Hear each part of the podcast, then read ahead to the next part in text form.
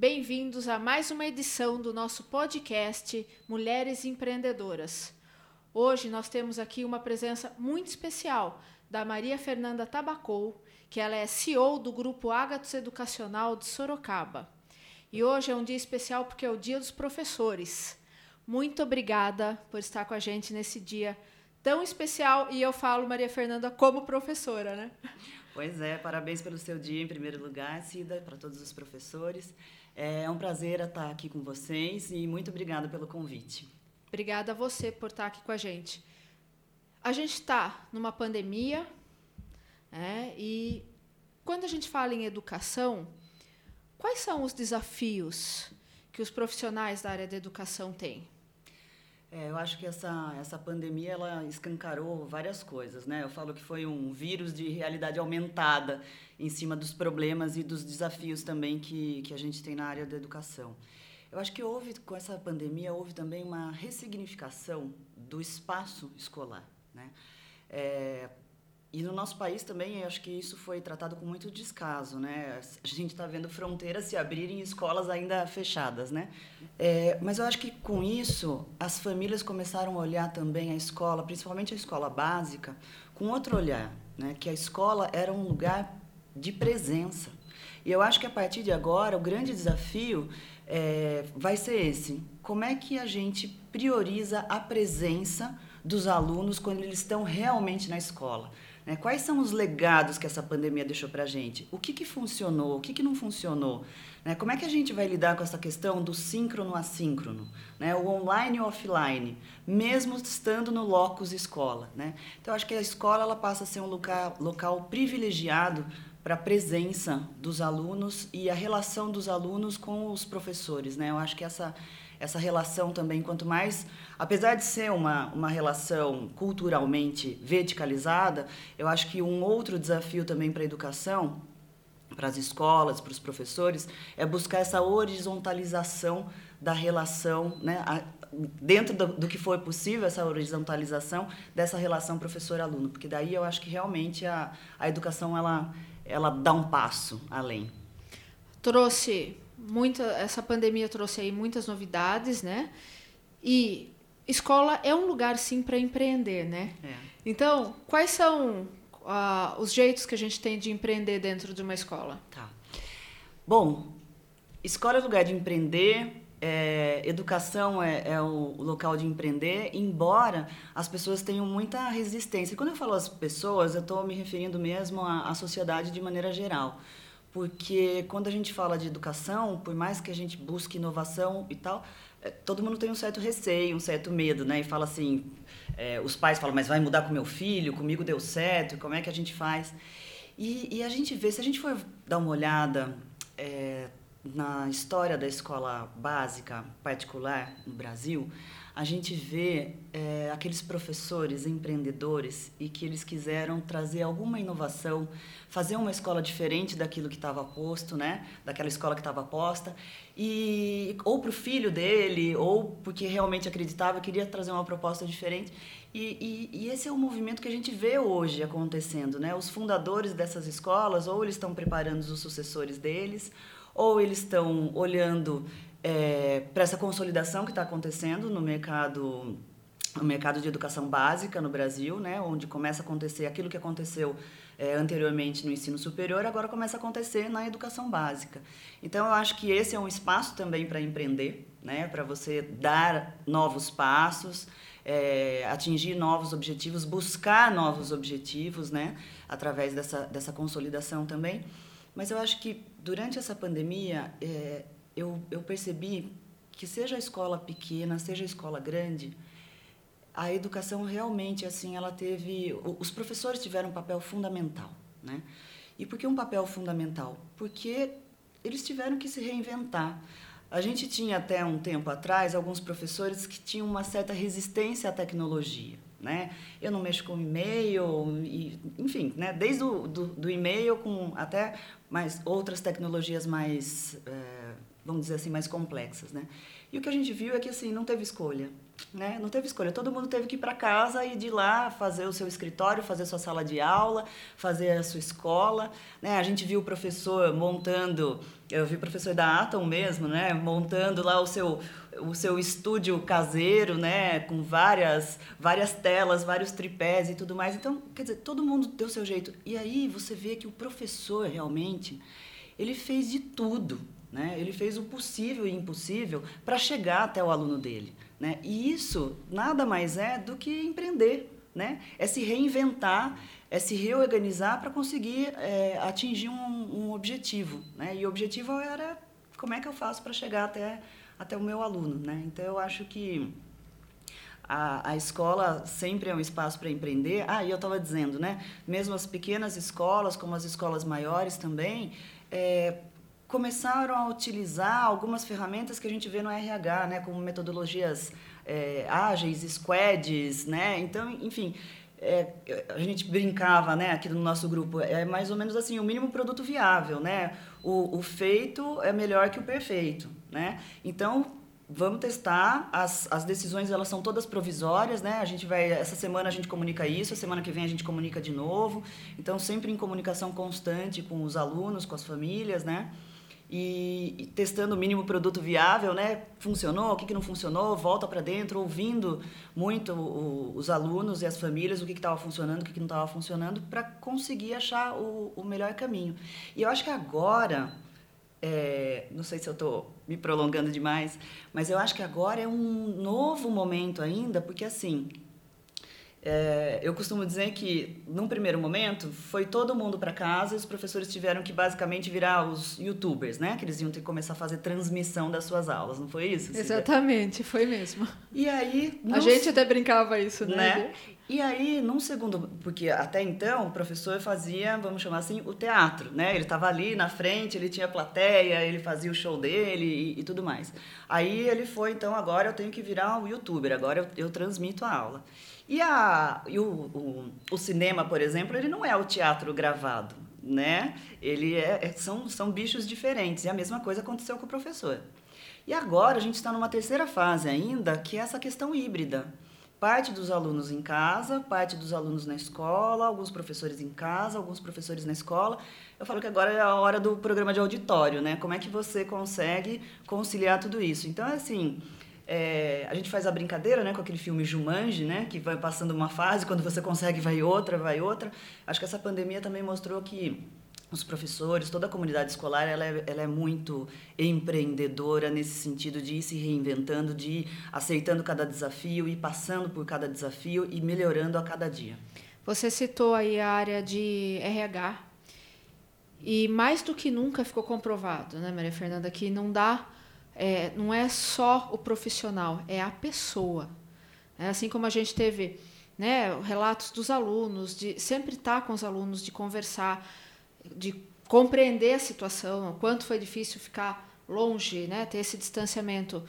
Para vocês, cada vez mais, em termos de escola, isso tem que ser trabalhado, né? Essa gestão de pessoas é uma união mesmo de setores. É. Eu acho que o RH ele está presente em tudo e você colocou muito bem, né, Cida?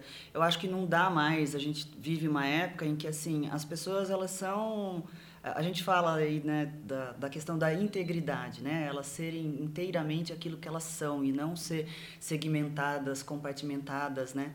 É aquela história de você deixa os seus problemas pessoais em casa e a hora que você entrou para o trabalho esses problemas desaparecem, não desaparece, né? A gente sabe que não desaparece. Você já teve seus problemas, você tem seus problemas, eu tenho os meus.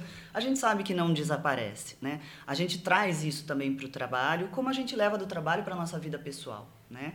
O que a gente tem, lógico que são atuações distintas em momentos distintos, mas a gente é um, um ser único, né? integrado, íntegro, né?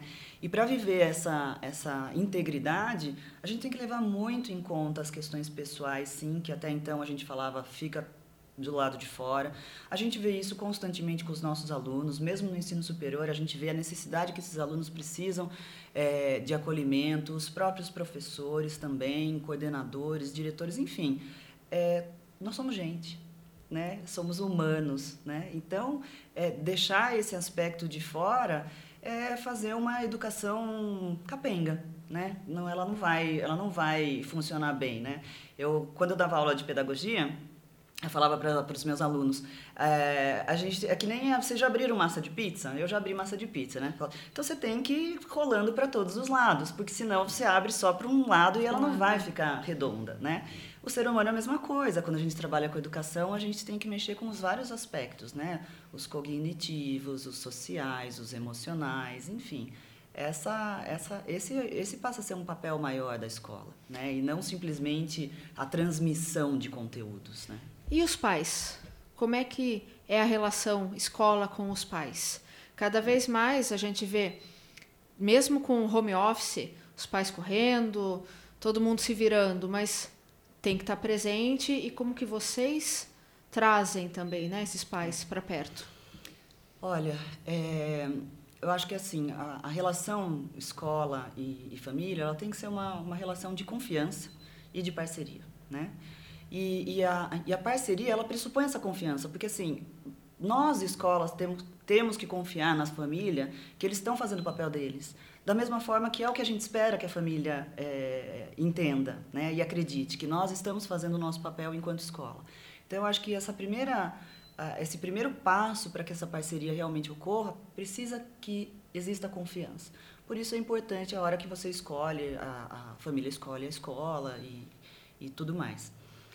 E, e uma coisa que a gente percebeu também, a gente já, já tinha percebido, né? mas de novo, a situação toda, o contexto todo fez com que a gente visse com mais clareza é, como, assim como a velocidade da informação aumenta, a velocidade das coisas tão, tão essa, né, essa efervescência de conhecimento, de pesquisa e de tudo mais, também são os problemas que as famílias enfrentam né, em relação à educação dos filhos. Então, é desde site inadequado que a criança pode entrar, é, desde é, é, esses aplicativos, essas redes sociais que você não tem muito controle, né? Às vezes um país tem um controle mais rígido, outro país não tem, e as crianças estão expostas a tudo isso, e é difícil os pais acompanharem essa evolução toda. Então, eu acho que compete também à, à escola trazer minimamente essas informações no que os pais é, devem ficar atentos, né? Podem prestar atenção de ver que, olha, isso daqui dá uma olhada com atenção, desde o filho adolescente que está mais quieto. Eu falei, cada, cada etapa teve seu sofrimento, né? Teve a sua, a sua dor, a sua perda. É, fechou escola, fechou cinema, fechou academia, fechou shopping, fechou par parques fecharam, parques fecharam. Então, quer dizer, esse, esse, esse aluno, essas pessoas ficaram dentro de casa. E aí, Cida, é, eu, eu passei por isso também, né? Eu falo assim que acho que fora a licença maternidade, talvez eu nunca tenha passado tanto tempo contínuo com os meus filhos como foi é, o ano passado, principalmente, né? Só que assim a gente não consegue acompanhar, porque você está em home office, eles estão em, em, em, escola remota, você em trabalho remoto, eles em escola remota, mas é, é difícil, né? É você está trabalhando você tá também, trabalhando. Né? Então, assim, ao mesmo tempo, a gente nunca teve tão junto, mas ao mesmo tempo tão distante, né? Então, eu acho que a, as escolas que conseguiram, né, e que vêm conseguindo manter um diálogo aberto com os pais, mesmo pelas ferramentas digitais que tem aí, né, marcando os, os encontros, as chamadas, é, são as escolas que estão conseguindo manter as, esse relacionamento fazendo reunião de acompanhamento mesmo, como é que estão o, desenvolvimento desses alunos e quando eu falo do desenvolvimento, estou falando em todo todo aspecto, né, emocional, social, cognitivo, porque agora eles já estão voltando, mas ainda assim eles tiveram que colaborar, fazer trabalhos colaborativos mesmo de, de maneira remota. Então, como é que esse aluno estava se saindo? Como é que ele conseguia negociar? Como é que ele, que ele conseguia é, contribuir, né? Ou se ele estava completamente apático, não estava contribuindo, enfim. Acho que são essas grandes questões aí que, que a escola pode contribuir e manter essa relação com, com a família. E a família também, né? A hora que percebe que tem alguma coisa, olha, tá, tá me falando isso. Tem um, tem uma, um quadrinho muito interessante, né? Que, que mostra, assim, duas cenas, né? A cena de quando eu ia para a escola e a cena de quando os meus filhos vão para a escola que é mais ou menos assim: é, mãe, o professor me chamou a atenção e o pai ralhava com, com a criança. Hoje fala, mãe, o professor chamou a atenção e aí aparece a mãe ralhando com, com o professor. Eu acho que a gente tem que ter um cuidado também é, de no primeiro momento em que o seu filho traz alguma coisa, né, as crianças trazem alguma coisa, os adolescentes trazem alguma coisa, eles trazem com uma carga do olhar que eles estão vendo aquilo e que sem tirar a legitimidade, mas vem carregado de uma emoção. Então, às vezes é importante que os pais também deem um passo para trás, né, e tente olhar, opa, peraí, talvez não seja bem dessa maneira e buscar a escola para esclarecimento, né? E que a escola também não se sinta é, questionada, mas que ela entenda, né? Que é uma relação de contribuição e de mão dupla mesmo, né? Precisa precisa ver o diálogo. E o desafio é que são gerações diferentes. É a geração que a gente está hoje, né? os adolescentes que a gente que a gente tem, uh, os jovens aí que estão na faculdade, são muito diferentes em termos de do comportamento, em termos do que querem para a vida, né? É. E, e, como é que é? Esse é um desafio para o profissional, para o pai, para todo mundo compreender. É, é um grande desafio. E eu acho que o, o desafio também, é, e eu mesmo como mãe, né, muitas vezes, né, conversando com o Juliano, meu marido, a gente fala assim, puxa, é, onde prende, onde solta, né? Aquela aquela velha dúvida, né? Onde prende, onde solta. Será que eu estou protegendo demais? Aí você veja, eu moro aqui no centro da cidade, é, semana aí de jogos aí do colégio das, da, da, da minha filha, que já está com 12 anos, e, sei lá, 10 minutos de caminhada, eu falando pro meu marido, bom, acho que ela poderia ir a pé. Ele falou assim, eu acho que ela ainda não tem malícia para isso. E aí eu falo, poxa vida, é, quanto que a gente protege demais a ponto de não deixar com que uma criança de 12 anos, que eu, com essa idade, já pegava ônibus, já andava a pé, enfim, é, pela cidade, sem problema nenhum, e o quanto que realmente a cidade é que está mais perigosa. Né? Então, eu acho que esse, esse é o grande desafio. Eu acho que vale a mesma coisa para a vida profissional. É, e, e aí vem uma crítica também para o nosso modelo atual de, de educação, e que esse eu acho que também é um belo desafio para a gente pensar, é, que é, você chega na escola, Estou falando a escola agora como instituição, né, de maneira geral. Né? Aquela escola, principalmente aquela escola conteudista. Você chega na escola como aluno, eles te falam muitas vezes aonde você vai sentar, o que, que você vai aprender, aonde você vai escrever, o que copiar da lousa, grifem essa parte porque é importante. E aí você vai sempre esperando que alguém te fale o que fazer. Só que o que, o que nós deveríamos ensinar para as nossas crianças, nossos jovens, nossos alunos, é que eles se primeira coisa, autoconhecimento, porque é através do autoconhecimento que eles vão poder fazer as escolhas. E escolha, o que é difícil, não é o que você escolhe, mas é o que você deixa de lado, né? É o que, que você é o abre difícil. mão. Exatamente. Que é o mais difícil. E então, o que a gente vê muitas vezes é, são jovens procurando já as suas carreiras. O Sandro tem um, um livro ótimo que fala sobre isso, né? Miopias, que ele não, ele não se conhece, ele não sabe quais são as competências, quais as habilidades dele, ou quais são as competências e habilidades que ele precisa para aquela carreira que ele está almejando, né? Sem falar, né, Cida, que assim, é, a gente fala que a gente está formando os alunos hoje para profissões que ainda não existem. E muitas profissões que existem agora vão deixar de existir. Então, eu acho que o, o a melhor, o melhor viés que a gente pode dar para a educação é, trabalhar algumas competências como autoconhecimento, é, pelo autoconhecimento fazer escolhas, cuidar do outro, cuidar de si mesmo, né? É o autocuidado. Que ter empatia. Ter empatia, né? Que é muito importante para você se relacionar, né? Para você... Veja, às vezes a gente acha que... Até para fazer uma negociação, né? Você está no, no, no, mundo do, do trabalho, você vai fazer uma negociação. Para fazer uma negociação, você tem que ter empatia. Né? Você tem que ter empatia. Né? Para entender que, de repente, você está ou forçando a barra ou fazendo com que a outra pessoa se sinta ultrajada com aquilo que você está falando. Ou mesmo para entender até onde eu posso ir nessa negociação. Né? Então, eu acho que o papel da escola passa a ser, passa a ser esse. Né? É, então, é, é ensinar que com eles façam escolhas, que eles sejam proativos, que eles que eles protagonizem a vida deles mesmos, que eles não sejam vítimas das escolhas dos outros, né? que eles não cheguem no trabalho esperando o que, que, eu, o, que meu chefe vai falar para eu fazer. Né? pense em trabalhar por projetos, pense em fazer o seu portfólio. Né? É isso, é, eu acho que dessa maneira que as pessoas é, serão também recrutadas no futuro. E, e como, a gente, como eu estava dizendo aqui, né? tem profissões que a gente nem sabe ainda quais serão. Né? É, a gente não espera mais que seja como foi. Ai, olha, eu comecei, esse é meu primeiro trabalho, eu estou me aposentando aqui. Né? O que você não fica mais tanto tempo, né? É, você Muitas vai ter ciclos, né? É. A gente fala tanto do lifelong learning, né? É. Que você vai ser um eterno aprendiz. E é isso mesmo. É isso que eu realmente eu acredito. A gente falou em empatia e tem uma coisa que é muito importante que o pessoal tem dificuldade, trabalhar em equipe, né?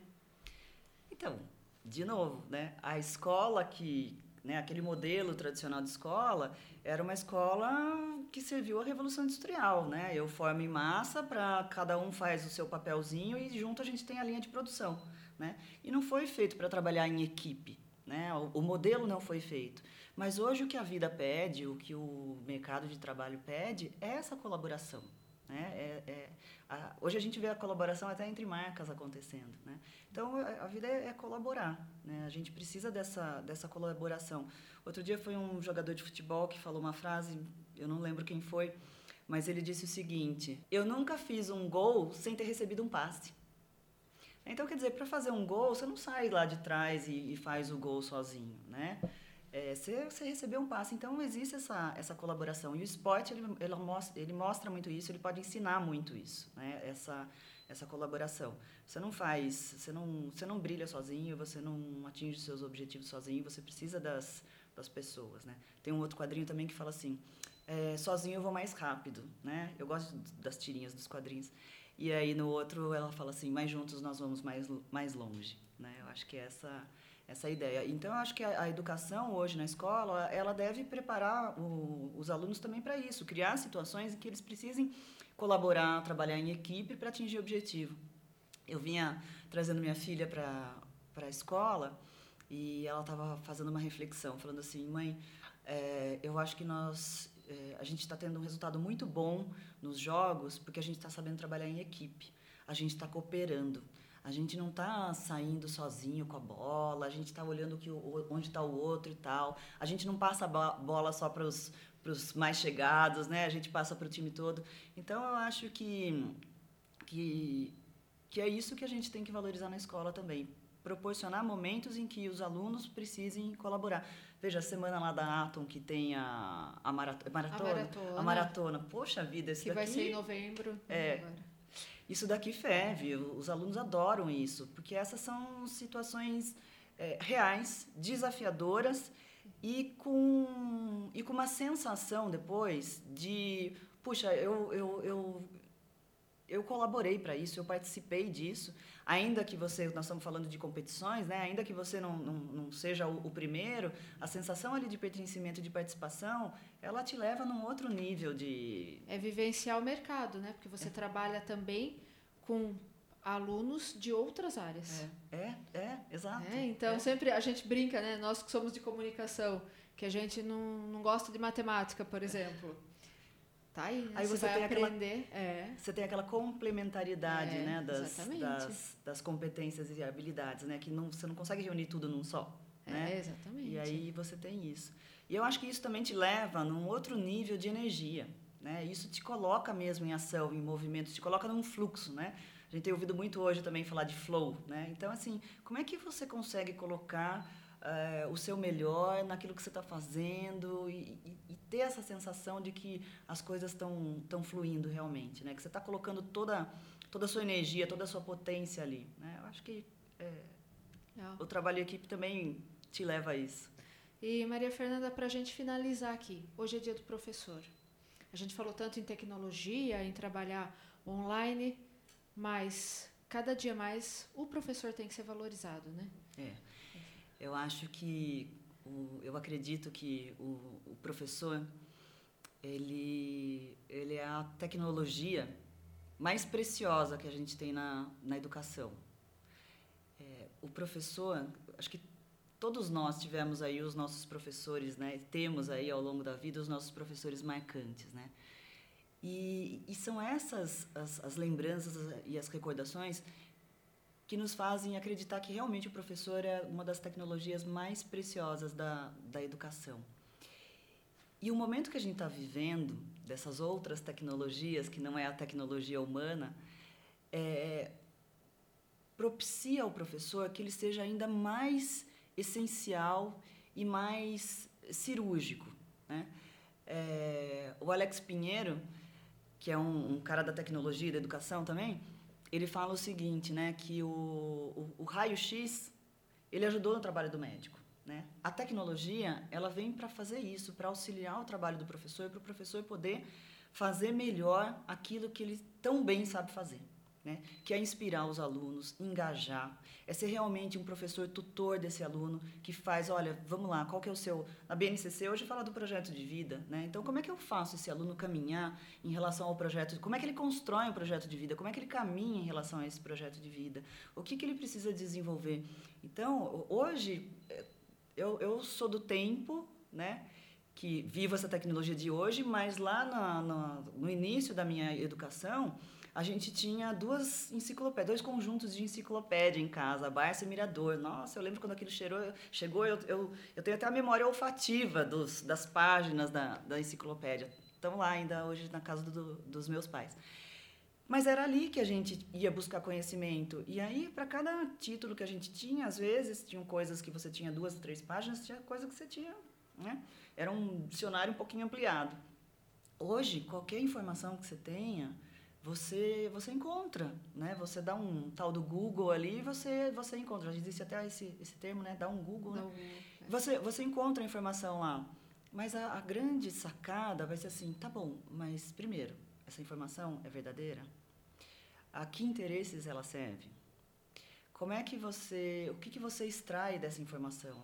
Vamos ver também uma opinião contrária sobre isso? Né? É igual agora da Covid, né? tratamento precoce, não tratamento precoce, vacina, não vacina.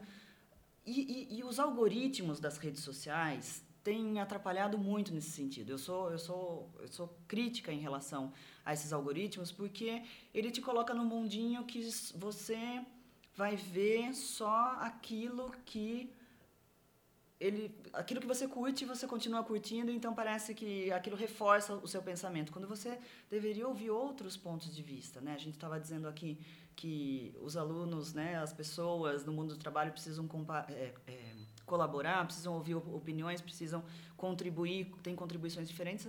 A gente também cresce, né, no conflito de, de ideias. Então eu acho que o professor hoje é é para isso que ele tem que olhar. Ele vai poder, ele, ele não precisa tanto se preocupar em ter um conhecimento maior que o aluno sobre determinada determinada assunto, matéria, disciplina. Né? O professor ele precisa ser esse esse cara inspirador, crítico, que ajude esse aluno a realmente protagonizar a história dele. Ah, ótimo. É isso. Muito obrigada, viu, Maria Fernanda? Eu que agradeço. Obrigada, Mais uma Cida. vez, né, por estar aqui com a gente. E, assim, nesse dia tão inspirador, né? Porque é, é. esse é o, é o papel é. aí que a, que a gente gosta mais, né? A gente é. fala isso. É. Mas muito obrigada. Hoje nós estivemos aqui com a Maria Fernanda Tabacou. Ela é CEO do Grupo Ágatos Educacional de Sorocaba. E muito obrigada novamente. Até, a próxima, até o próximo episódio do Mulheres Empreendedoras. Posso só deixar um recado para os meus professores? Agradeço demais a todos os meus professores que marcaram a minha vida e que ainda vão marcar. Né? Eu sou uma, uma estudante também contínua, né? não paro de estudar. E dizer o quanto eu reconheço que hoje, aonde eu estou, foi contribuição de todos vocês para essa minha formação. E espero, espero poder contribuir também com outras vidas dessa maneira. Feliz Dia dos Professores para todos. Beijos.